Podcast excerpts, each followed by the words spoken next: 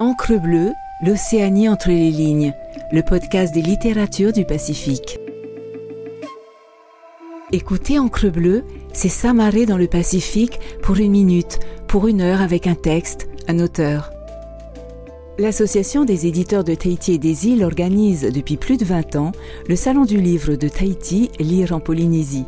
Public, lecteurs, auteurs, éditeurs, petits et grands se retrouvent au pied du Tumora, le bagnan de la Maison de la Culture de Papeete, pendant quatre jours pour fêter la littérature d'ici et d'ailleurs.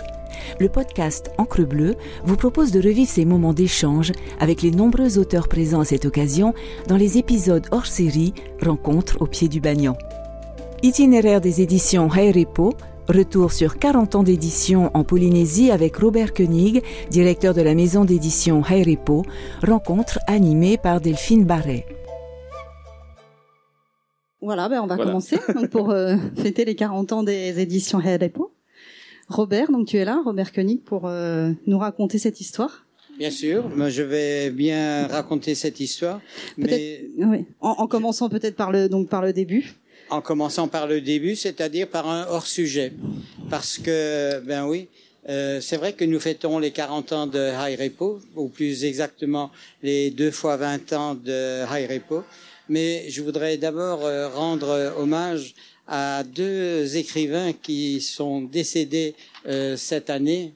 Et le premier, c'est celui qui est décédé en juillet, et c'est François Bauer. Et François Bauer, c'est quelqu'un qui avec qui on avait écrit, publié, on avait publié ce livre éminemment courageux, Réré de Tahiti, rencontre du troisième type. Ça n'a rien à voir avec les habitudes de Repo, qui n'a une seule habitude de ne pas en avoir, mais c'était un livre courageux et, euh, et François Bauer a écrit un deuxième livre très très courageux sur un hôtel dont on ne fait pas de publicité, qui n'est pas côté mer, plutôt côté montagne, et qui est l'hôtel Nutania. Et je pensais que ça vaut la peine de rappeler cela, parce que c'est une manière de parler de High Repo. C'est une belle entrée en matière. Alors, pour parler de High Repo et des 40 ans de High Repo et d'une date de naissance, en réalité, c'était en mai 81. Et donc, qu'est-ce qui s'est passé en mai 81 Eh bien, paraît-il, il y a eu une élection en France qui a changé les choses, mais pour ici, c'était la naissance de High Repo, et nous étions un petit groupe euh, d'amis. Comme l'a fait remarquer Denise en voix off, nous étions tous des mâles. Il n'y avait pas une seule femme. Et donc, nous étions cinq, et voilà. Il y avait euh, il y avait le pasteur Arapari, pas pareil, qui avait qui était là. Il y avait Daniel Margueron qui qui était là. Il y avait euh, Emmanuel Loufaong qui était là et moi-même. Et donc qu'est-ce qui vous qu'est-ce que vous aviez en commun tous les cinq? Nous avions en commun le fait d'aimer les livres, d'être des bibliophiles, d'avoir des connaissances par rapport à nos livres et d'avoir, de voir ce fossé qu'il y avait avec ceux qui n'avaient pas de livres. Et nous, nous pouvions avoir les livres uniquement parce que peut-être on avait les moyens, mais parce qu'on était curieux et parce qu'on savait comment faire. Et pourquoi ne pas partager ce plaisir de la lecture que nous avions? Pourquoi ne pas partager ce plaisir de savoir avec d'autres, avec les élèves, avec les collègues et avec les amis et c'est comme ça qu'on a fondé euh, Repo. Et la structure de Repo était une structure euh, tout à fait particulière parce que nous venions tous, presque, presque tous, du milieu de, de l'enseignement. Et par conséquent, notre vision économique, c'était celle des coopératives scolaires. Et parmi nos amis, il y avait quelqu'un qui était un capitaine d'industrie euh, Emmanuel, Emmanuel Loufaon, famille Arupa, et c'est lui qui a donné la structure de la SARL à High Repo, et une structure peut-être qui permet à High Repo d'exister 40 ans euh, plus tard. Et donc c'était une structure, euh, une entreprise rapidement, vous êtes devenu une, nous entreprise. nous sommes une entreprise et la preuve en est, c'est que nous en sommes à notre 115e ouvrage en 40 ans. Euh, Un mot sur le mot de high repo, oui, c'est très simple. Pourquoi high repo Ah, c'était les années 80, nous étions tous jeunes et nous fréquentions déjà la maison de la jeunesse et de la culture. Et il y avait un directeur étonnant qui s'appelait Henri Hiro.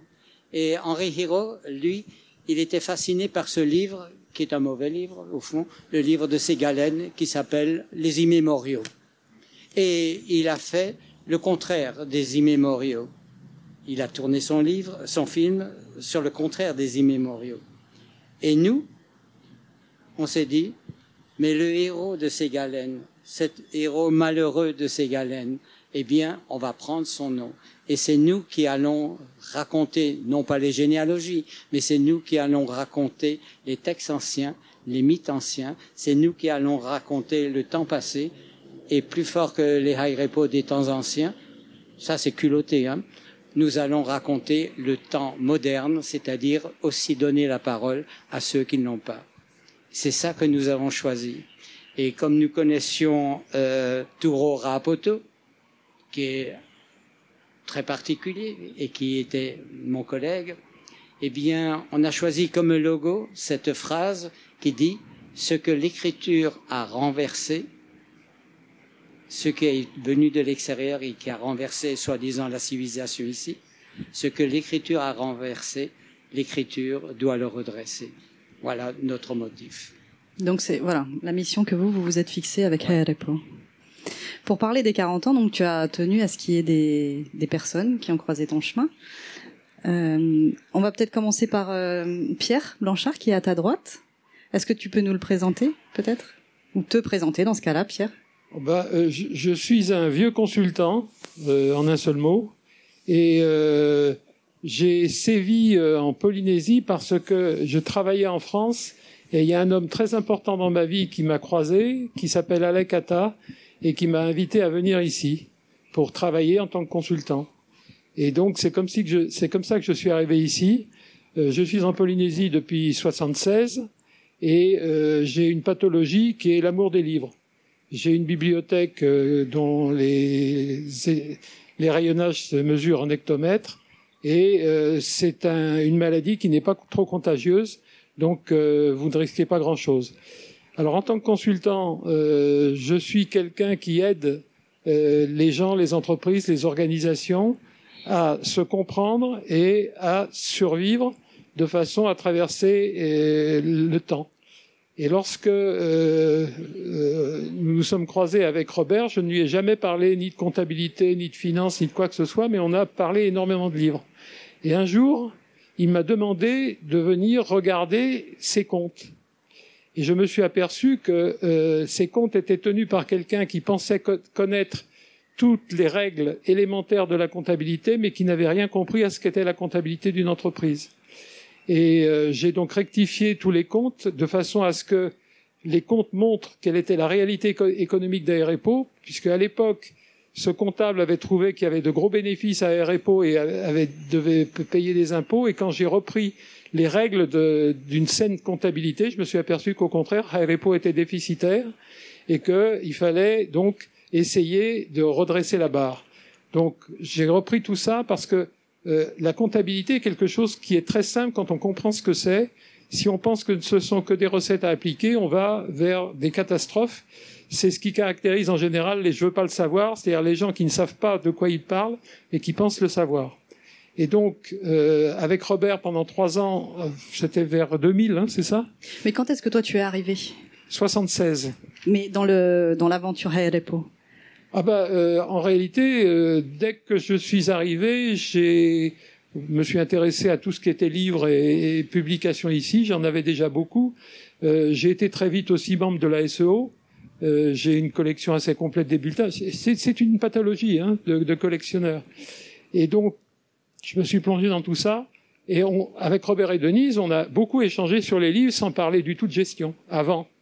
Et un jour, Robert m'a demandé de jeter un coup d'œil. J'ai essayé de jeter un coup d'œil professionnels, c'est-à-dire en réalité de paysans ou de, ou de, Pomotou, parce que la gestion, c'est du bon sens essentiellement. Voilà.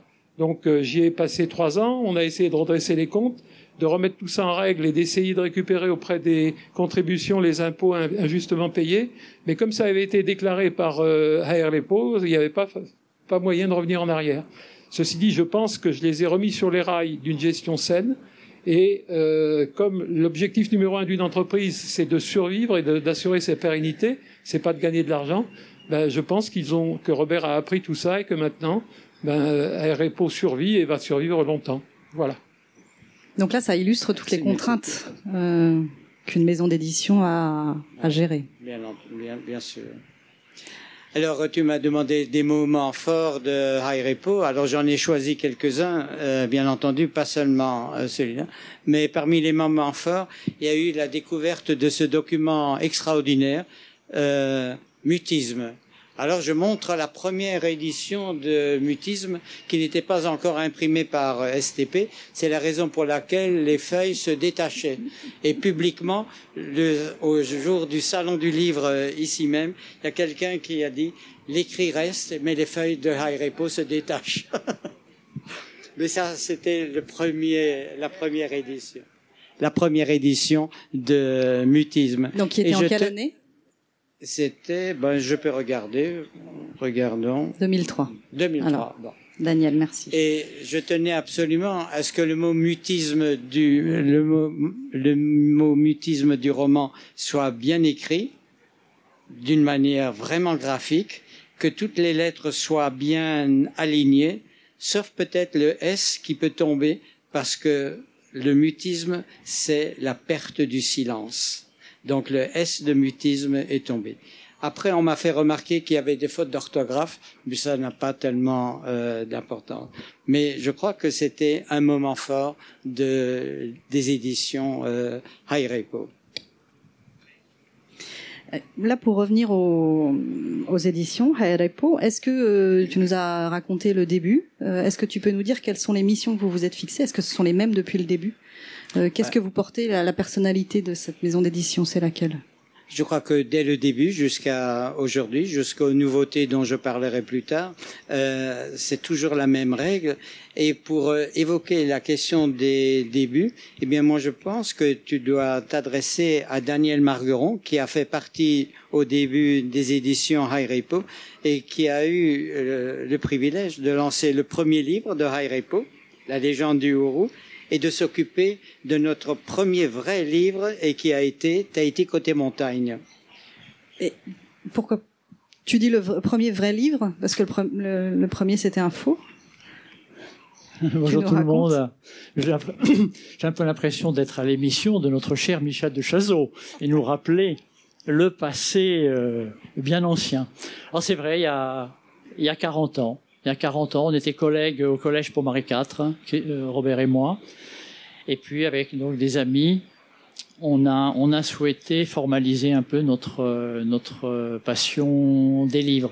Et c'est aussi à ce moment-là, en fait, la même année que je commençais ma thèse d'université, euh, que j'ai soutenue en 86 à Paris sur la littérature polynésienne.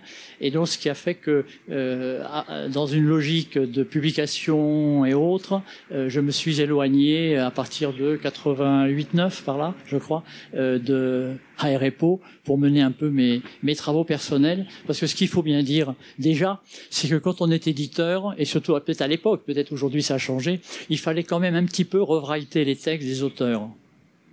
Et donc ça prenait du temps. Et si on faisait ça, ben on faisait pas autre chose. Alors, et c'est vrai que les premiers livres qu'on a euh, publiés, et en fait je les ai pas apportés parce que je pensais Robert que tu les avais, c'était trois livres pour enfants. Première collection Tahiti jeunesse en trilingue, français, tahitien, anglais.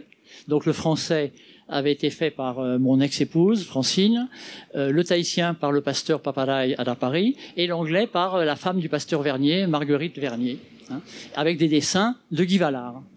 Donc les trois premiers livres, La légende du Hourou, Renou la tortue, qui est une histoire moderne inventée pour sauver la tortue, avec tout un appareillage pédagogique au milieu, Et le troisième livre pour enfants, c'était et Poème. C'était une jeune femme qui faisait des marionnettes, qui tournait avec des marionnettes dans les écoles et qui racontait des histoires de marionnettes. Et donc, c'était les trois premiers livres de Tahiti, euh, de Tahiti jeunesse. Mais en réalité, c'est vrai que le premier, le premier livre important qu'on a publié et qui a marqué son temps, c'est euh, Tahiti côté montagne. Alors ce livre est peut-être un petit peu oublié parce que maintenant ça fait presque 40 ans. Hein. Il, est, il, est, paru en quelle année? Alors il a, il a été publié en 83. Alors, qu'est-ce que c'est que Tahiti côté montagne? C'est un travail qui a été mené par des travailleurs sociaux euh, de Papara, euh, qui, dans le, dans le cadre de leur travail, mais en accord avec euh, le service des affaires sociales de l'époque, qui était dirigé à l'époque par le docteur Rocky Meul, eh bien, euh, ont interviewé un certain nombre de personnes des milieux populaires, les clients des travailleurs sociaux, en quelque sorte, et qui ont, dans, à travers ce livre, restitué une parole populaire. Je pense que c'est Robert me contredira, je ne sais pas. Je pense que c'est le premier livre à Tahiti qui raconte la, la, les paroles autochtones, si j'ose dire. Alors, bien sûr, elle, est, quand on lit les, les, les textes, euh, on, on, entend les gens parler. Hein, je veux dire. Et c'était intéressant parce que euh, à l'époque, il y avait encore un peu le mythe de Tahiti, hein, mais cette parole montre la pauvreté qui existait déjà dans les années 80. Et tout ce que les gens racontent, déjà du cannabis, hein, déjà du cannabis, tout ce que les gens racontent de leur vie de famille, des problèmes de violence, d'alcool, d'adoption et autres, euh, sujets euh, dont euh, a, fait l'objet de livres euh, dix ans plus tard, hein, 15 ans plus tard, hein, eh bien, euh, c'est la première parole populaire euh, polynésienne. Et alors, euh, avec l'équipe, on avait pensé que c'était bien de publier ça, mais ce serait aussi intéressant d'adjoindre à ce livre un débat écrit avec un certain nombre de personnalités du pays euh, auxquelles on avait remis le livre et qui ont écrit. Et parmi ces personnalités, euh, il y a euh, donc des gens d'église, il y avait le pasteur Vernier, le, le prêtre Paul Audet, euh, qui est un peu oublié aujourd'hui, mais qui a publié un livre passionnant sur l'église catholique. Il y avait Étienne Van A, de l'église Sanito, etc. Et puis il y avait des enseignants, des anthropologues, il y a des écrivains. Jean-Marc Pambrin d'ailleurs a, a, écrit un, un, de ses premiers textes euh, euh, sur là-dessus. Voilà, dans ce livre. Il y avait, il y avait Béatrice Vernodon qui a écrit Vaya Newfer, euh, Touro Rapoto, euh, Jean Semla, euh, etc., etc. Et donc ça nous a permis d'avoir des avis de personnalités locales sur ce livre et au fond, on avait un petit peu peur hein, quand on a publié ce livre, parce qu'on on, écornait un peu le mythe de Tahiti, hein, quand même. Hein. Il n'y a eu aucune réaction négative. Il n'y en a pas eu. Au contraire. Oui, alors il y a eu, il y a eu les, le, les... le, livre a été réédité plusieurs fois. Il a été traduit en anglais euh, par l'université de Fidji, hein, hein, de Fidji. Voilà. Et donc, et il est aujourd'hui accessible en alors, ligne. Hein euh, Robert va, alors, je, je... En français. Donc, il, il, est sur, il est sur. Bah, je, voilà. Donc, c'était un livre, euh, c'est vrai, intéressant. Euh, parce que et qui reste aujourd'hui euh, finalement voilà. bah, il reste intéressant oui, un, un, livre de référence même s'il est plus il est plus public ou uniquement par un, par internet et ce qui était ce qui était intéressant c'était vraiment d'ouvrir une parole locale et qui est profondément vraie hein. Voilà, donc et les personnes euh, interrogées, là, elles, elles étaient sur des questions particulières ou elles avaient libre parole finalement euh... Oui, les, les, travailleurs sociaux, donc Marianne Yenli et Jean et Jean-Marc, Jean-Marc euh, euh, ont interviewé euh, ces gens. Donc ils, ils, allaient les voir tous les mois. Donc il y, y, a quatre femmes et un homme euh, ce sont des pseudos, hein, là. Voilà. Et on, on, parle de tout, de la famille, des enfants, de l'éducation, de l'école, du maire, enfin, de la mairesse plutôt de l'époque, c'était Madame Le Gaïc, etc. Et c'est vraiment, c'était vraiment passionnant, euh, tout simple, mais une mine de réflexion si on voulait sortir de la carte postale de, de Tahiti. Voilà. Donc le premier, le premier livre de Haerepo, le premier vrai livre de Haerepo. C'est le premier vrai livre de Haïrepo. Et pour rebondir là-dessus, c'est qu'au bout de dix ans d'édition, on a arrêté on a arrêté parce que la mentalité avait changé. Il y avait une prise de conscience. Et les questions qui ont été posées ou les réponses qui ont été données nous ont semblé euh, vieillottes. Ça ne correspondait pas. Mais le livre est en téléchargement gratuit sur le site, bien entendu. Et il y a des gens qui nous écrivent pourquoi ils veulent Tahiti côté montagne? C'est pour retrouver la parole de leur jeunesse, d'entendre la parole de leur jeunesse. Et je trouve que c'est un compliment euh, qui est tout à fait euh, étonnant. Mais ce qu'a dit Daniel, c'est vraiment important parce que c'est pas la première fois que Repo publie des témoignages. Par exemple, ce livre qui s'appelle Tahiti ou la douleur de vivre. Et tout le monde se trompe parce que entre douleur et douceur, il n'y a aucune différence. il y a des gens qui demandent Tahiti ou la douceur de vivre, mais ils prennent le livre Tahiti ou la douleur de vivre. Eh bien, les interviews qui étaient réalisées à l'époque, les interviews de jeunes filles du côté d'un lycée en face d'un supermarché euh, du côté de Punaouia, eh bien, euh, rentrer dans leur intimité, rentrer dans leurs paroles, c'était insupportable et moi, je ne voulais pas que l'on publie quelque chose qui donne l'impression que l'on est des voyeurs. C'est impossible.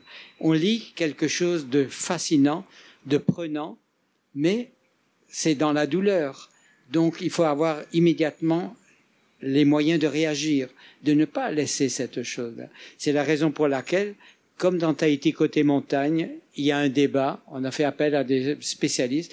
Quand on rencontre cela, sur notre chemin, dit on ne peut pas se contenter d'être passif et d'être voyeur.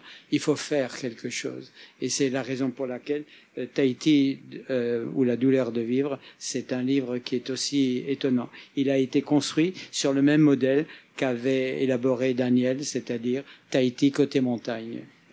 Pierre, tu voulais réagir? Non? Non, enfin, je ne suis pas très habilité à réagir, sauf en tant que lecteur euh, historique de ces livres-là. Et euh, ce sont des, des, livres qui effectivement euh, ouvrent les yeux de ceux qui veulent voir sur ce qu'est la réalité d'un certain aspect de la Polynésie que tout le monde essaye euh, de taire, en particulier parmi les, les responsables. Et c'est euh, une vision fondamentale pour comprendre pourquoi euh, on a les évolutions en cours et quels sont les défis qui restent à relever.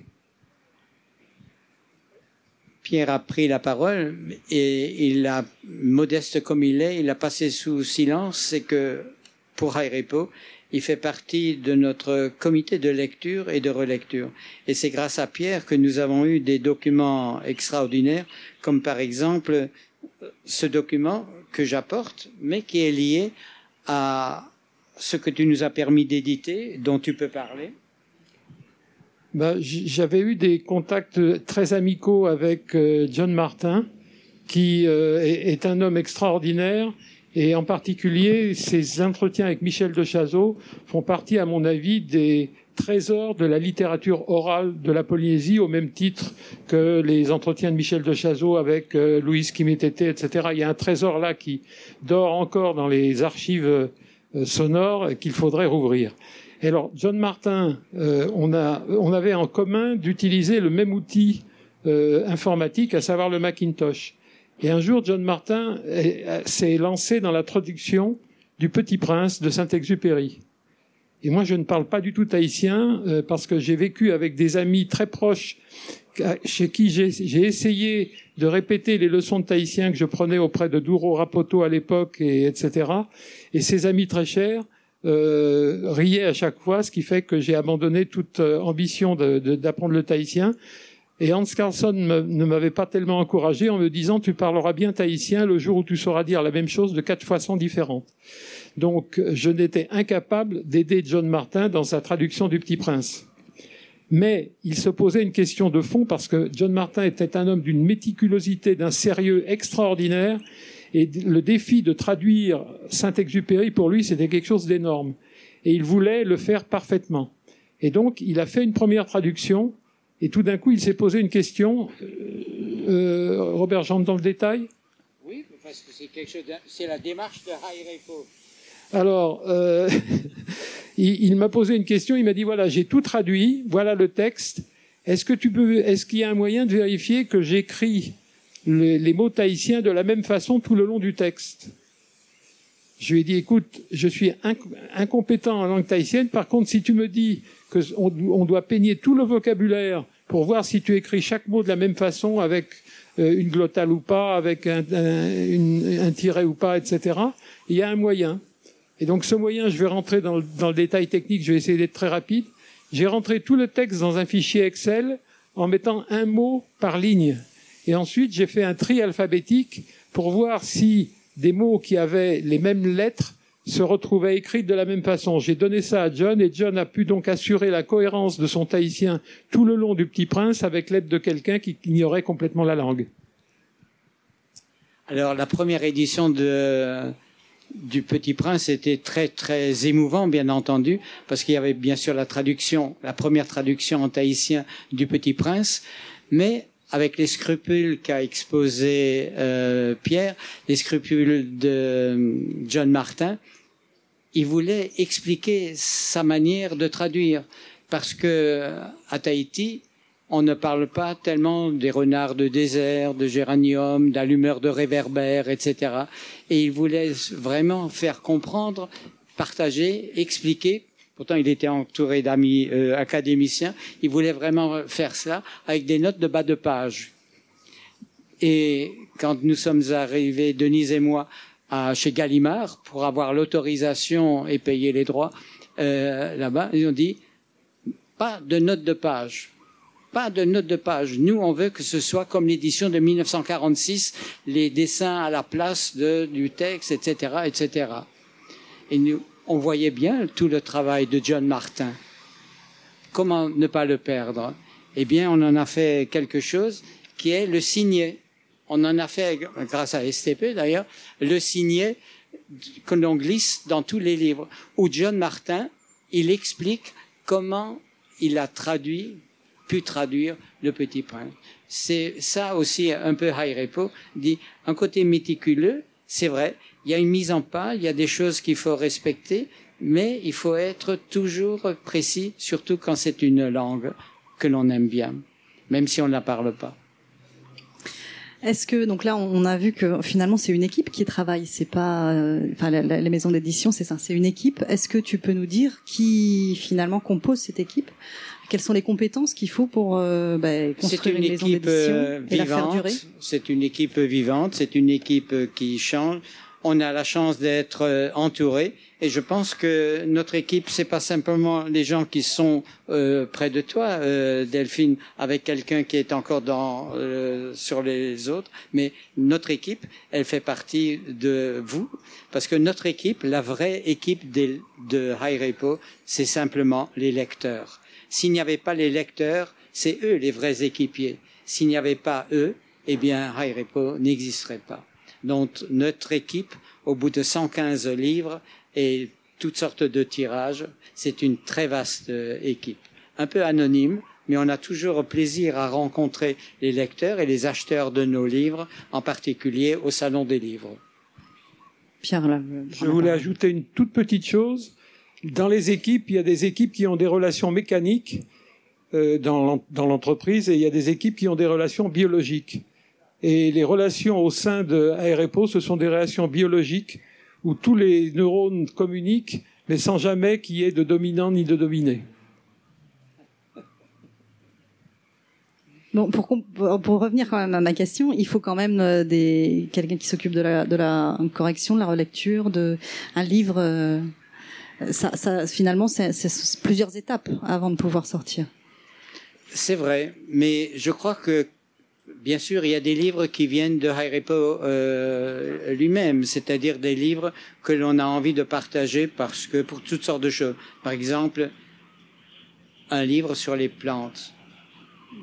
Je veux dire que je prends comme exemple le pétard. Pourquoi le pétard? Mais c'est évident. Quand on s'intéresse aux plantes, il faut savoir qu'est-ce qui a été écrit sur les plantes. Qui est-ce qui a écrit sur les plantes? Mais c'est pétard, bien entendu avec euh, pas seulement le côté rao, mais l'histoire des plantes. Donc c'est tout à fait naturel. Et quand on lit Pétard, on dit ah c'est pas possible. Ici plein d'autres. Donc regardons les sources de pétard et c'est le cusan. Donc pourquoi ne pas faire le cusan? Et donc il y a un entraînement de ce côté-là.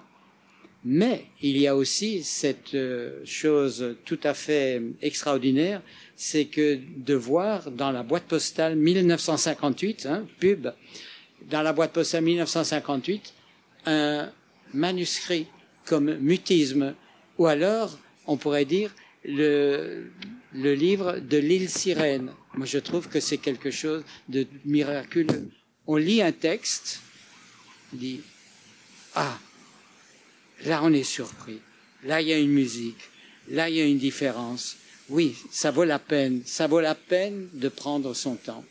Mais une des plus belles histoires que je puisse donner d'un livre, eh bien pour cela, excusez-moi, je vais me lever et je vais donner la parole à quelqu'un qui a changé d'une certaine manière la vie de Hayrepo parce qu'il a pu faire quelque chose que vous pouvez faire encore maintenant, c'est-à-dire aller au théâtre et écouter et voir les champignons de Paris.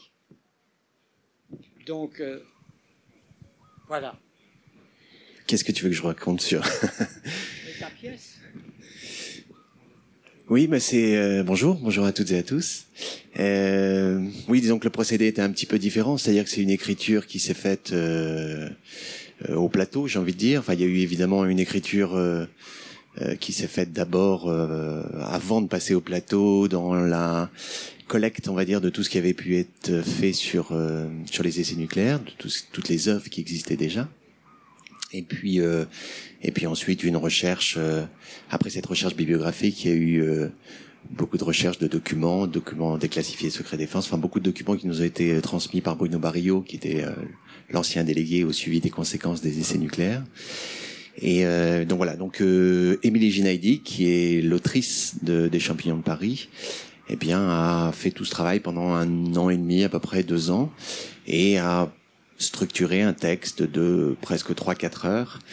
Euh, et puis après, on est passé au plateau, donc euh, il y a des choses qui ont été conservées, d'autres choses qui ont été modifiées, des choses qui ont été supprimées. Parce qu'il y a des choses qui, euh, au théâtre, ne sont absolument pas audibles. Elles peuvent être lisibles, mais pas audibles. Donc, euh, donc voilà, donc c'est à force de travail sur le plateau qu'on a pu épurer le texte et puis arriver à la structure qui est la nôtre aujourd'hui. Et ce texte a été édité il y a en 2016. Ce texte a été édité. Denise et moi, on est allés au théâtre pour voir la pièce, là. Et quand on a vu que dans cette pièce, on citait nos amis, les Danielson, Henri Hiro, qu'ils étaient là, qu'ils étaient présents. Et on se demandait comment ça va se terminer. Comment va se terminer cette pièce sur les essais nucléaires alors qu'on est en pleine victimisation, demande d'argent, culpabilité, recherche d'un coupable et tout cela. Et la fin de la pièce est tellement extraordinaire. C'est la raison pour laquelle vous devez revoir voir les champignons de Paris. Elle est tellement extraordinaire. À la fin de la pièce, Denise et moi, on a trouvé l'auteur. On a dit, on va l'éditer et on va l'éditer en tahitien. C'est pour ça qu'on a fait la pièce, comme on le fait souvent, avec ce livre qui est un livre en bascule. Un côté entièrement en français, un côté entièrement en tahitien. Et moi, je profite un peu de cette présence du théâtre, tout simplement parce que Repo, c'est bien sûr des livres, c'est de la poésie peut-être, c'est de toutes sortes de textes, mais ça peut être cette chose extraordinaire qu'est le théâtre, c'est-à-dire une parole vivante. Et c'est ça qui nous a plu. Donc je te remercie d'être venu euh, partager ça. Mais, si je puis m'exprimer ainsi, un livre, sans les lecteurs, notre vrai public, notre vrai monde, et je vous remercie d'être venu, euh, un livre, ce n'est rien sans l'imprimeur. Alors nous en avons vu euh, quelques imprimeurs, ça c'est vrai, et je n'oublierai jamais Polytram, parce que dans ce vieux temps, c'est-à-dire il y a plus de 40 ans, quand les feuilles de papier étaient tirées, elles étaient entassées par des petites mains, par paquet de cinq, par paquet de dix, par paquet de vingt, par paquet de quarante, et ainsi de suite. Tout était fait de cette manière-là. Mais on n'a jamais oublié le fait que, parce qu'en Alsace, on, connaît l'imprimerie, euh, la nef des fous, euh, on n'a jamais oublié que l'imprimerie, c'est le domaine où il y a le plus de progrès techniques. Et c'est vrai qu'à un moment donné, eh bien, on a suivi ce progrès technique grâce à ben, Benoît Gérard, à qui je vais passer la parole, et qui nous a fait entrer dans le monde 100% made in Fénois.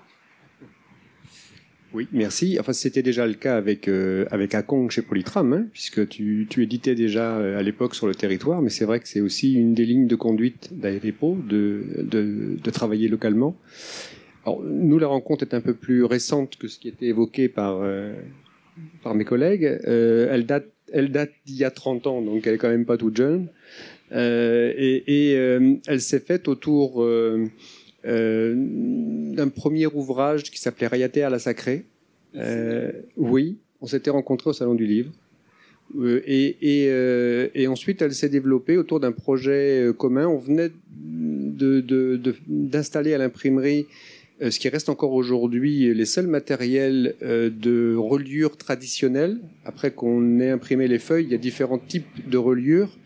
Et, et, pour les livres, il y en a deux en particulier. C'est le dos carré, carré collé qui euh, voilà qui, est le type d'ouvrage euh, qu'on vous a montré euh, et puis la reliure traditionnelle qui euh, fait l'objet de, de coutures de cahiers les uns avec les autres avec généralement une couverture en dur cartonné et donc euh, encore à ce jour comme je le disais on, est les seuls sur le territoire à avoir cet équipement qu'on avait fait venir en 90 pour Philippe Mazelier et, et l'impression et la reliure de son livre Tahiti autonome.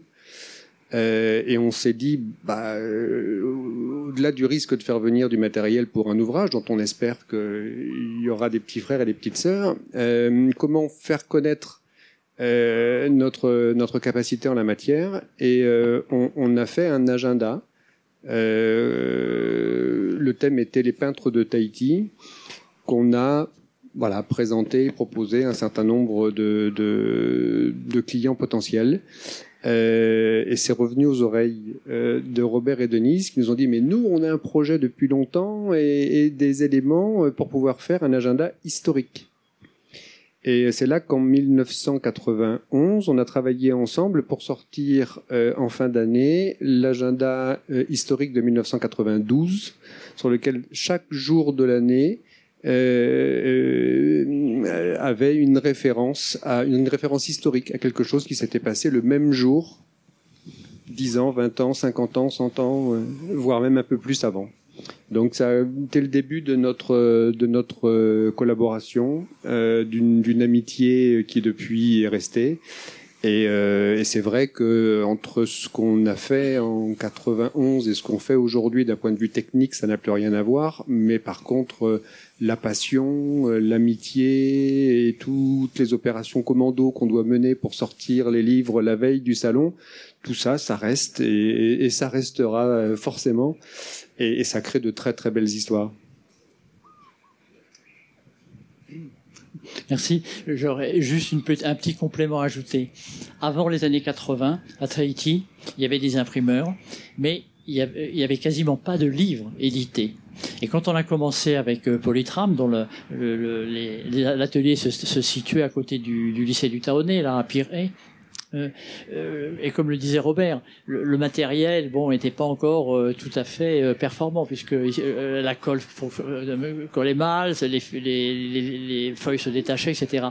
Mais au fur et à mesure que Aerepo proposait des livres à Polytram, et eh bien Polytram s'est équipé en matériel, en machine.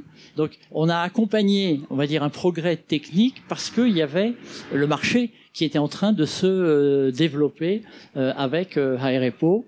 Et donc il y avait il y avait Akong et puis il y avait la maquettiste Arlette euh, Méduse de Ligny dont il faut parler aussi parce que elle a fait des, magnifiques livres hein, euh, et vraiment voilà donc en fait Aerepo a, a accompagné modestement une certaine évolution euh, technique de l'édition euh, parce que le, parce que euh, le, besoin euh, s'est exprimé. Voilà.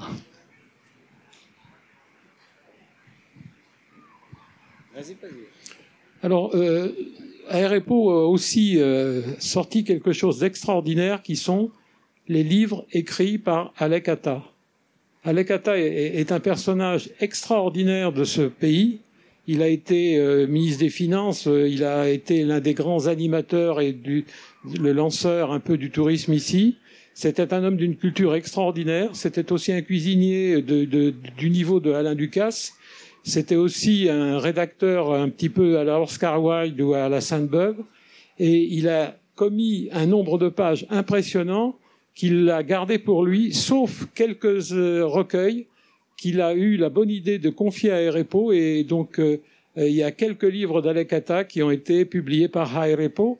Et euh, je veux saluer Alekata ici. Je ne veux pas lui rendre hommage parce qu'il avait horreur des hommages et des, et des salam alaikum mais euh, ça a été un personnage extraordinaire sur le plan littéraire. Quand on allait chez lui et quand on avait la chance d'y être invité, on rencontrait d'autres personnes qui adoraient les livres et la littérature.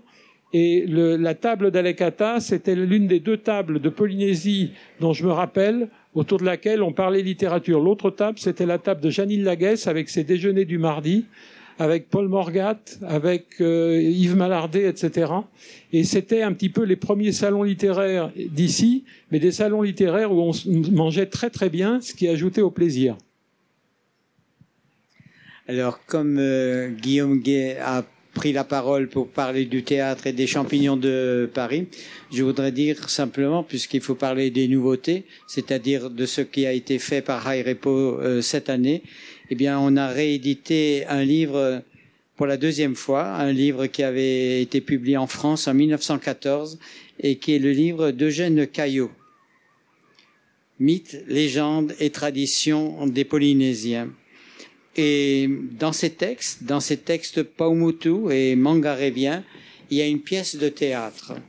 Et moi, mon souhait, lorsqu'on a ressorti le livre et qu'on l'avait présenté à l'Académie Paumotu, je l'avais dit, dit, il y a une pièce de théâtre qui a été écrite en Pomotu, qui a été jouée devant Eugène Caillot dans les années 1910. Il a été joué en particulier à Raroya et à côté de Raroya. Eh bien, ça vaudrait vraiment la peine que cette pièce de théâtre, dont on a encore un masque et qui est sur la couverture du livre, que cette pièce de théâtre puisse retrouver des voix Paumotu et puisse être prononcé à la manière Paumotu. C'est-à-dire que les paroles qui sont dans les livres, les paroles qui sont aplaties par les pages, il faut absolument que ces paroles puissent redevenir vivantes, qu'elles puissent être prononcées. Et ça, c'est aussi une mission de Haerepo. C'est aussi dans la démarche Haerepo. C'est la démarche de Haerepo qui est la démarche des lecteurs, parce que les lecteurs, au fond, brusquement, ils le veulent, ce livre. On l'a retiré, on avait pensé le tirer à 100 exemplaires pour qu'il continue à exister. On commence à le rééditer et on voit à ce moment-là qu'il y a comme une folie de contraintes. Alors on dit à STP, s'il te plaît, on va pas le tirer à 100 exemplaires, on va le tirer à 150 exemplaires. Pas de problème. oh, pas de problème. On le fait et, et ça marche euh, comme ça. Merci encore. Les missions de Repo d'il y a 40 ans sont les mêmes aujourd'hui? Est-ce que les manuscrits sont les mêmes? Est-ce que les manuscrits, c'est les manuscrits que l'on découvre. Par exemple, dans les pour cette année, dans les nouveautés de 2021, il y a quand même ce manuscrit qui date de 1799, fin du 19e siècle, qui a été écrit par euh, Crook, le futur fondateur de la ville de Papeete, qui se retrouve euh, aux Marquises, qui séjourne pendant deux ans aux Marquises, qui découvre un monde nouveau et qui écrit un dictionnaire avec quelqu'un qui vient de Tahuata, un jeune homme, Timautete. Ensemble, en Angleterre, ils vont écrire le premier dictionnaire de la langue marquisienne, c'est-à-dire les mots, les gestes, les outils, tout ce qui est important à cette époque-là, peut-être encore aujourd'hui, classé par ordre alphabétique. Alors c'est vrai que c'était un manuscrit, et donc on a pu le rééditer, et rééditer tel quel, ça n'a jamais été vraiment l'intérêt de High Repo. Rééditer, c'est toujours ajouter de l'intelligence contemporaine. Et donc, grâce à Michael Koch, eh bien, on a le marquisien tel qu'il a été relevé, par ordre alphabétique, une colonne, les colonnes chères à, à, Pierre, les colonnes d'Excel. le marquisien tel qu'on le parle aujourd'hui, le marquisien tel qu'on doit l'écrire aujourd'hui, quatre colonnes, quatre écritures, la même parole, ce sont les mêmes mots. Peut-être sont-ils écrits un peu différemment. Oreille anglaise, écriture anglaise, oreille française, écriture à la française. Mais la parole, la parole vivante, cette parole, euh, elle est identique. C'est la force de la parole dans les civilisations orales. Et c'est la raison pour laquelle euh, on publie un deuxième manuscrit original, un carnet de terrain, une partie d'un carnet de terrain de quelqu'un que vous connaissez tous, puisque c'est Karl von Denstein. Il est connu pour les tatouages. Mais nous, ce qui nous intéresse, c'est pas seulement les tatouages. Nous, ce qui nous intéresse, c'est la parole, c'est-à-dire les mythes, les histoires que l'on raconte.